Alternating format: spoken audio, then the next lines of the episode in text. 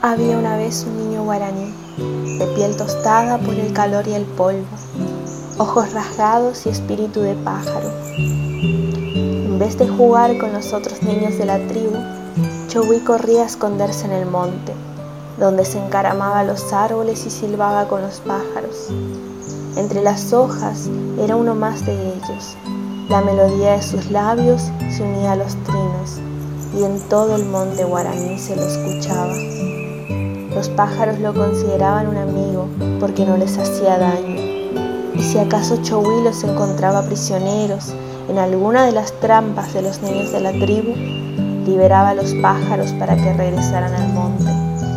Estos le agradecían regalándole naranjas, que era la fruta favorita de Chowi. Pero las escapadas del niño preocupaban a toda la tribu y enojaban al jefe. No entendían la extrañeza del niño y su madre, una joven india, tenía que disculparse. Cuando Chowi volvía a su choza al atardecer, su madre lo retaba. Tanto se enojó un día por su demora que le prohibió jugar en el monte. Y este niño guaraní con alma de pájaro no pudo obedecer, porque al amanecer el monte los trinos lo llamaban. Sabía que el enojo de su madre sería enorme al descubrir su falta y por eso, cuando escuchó su grito en el monte, se sobresaltó de tal manera que perdió pie y cayó de un árbol.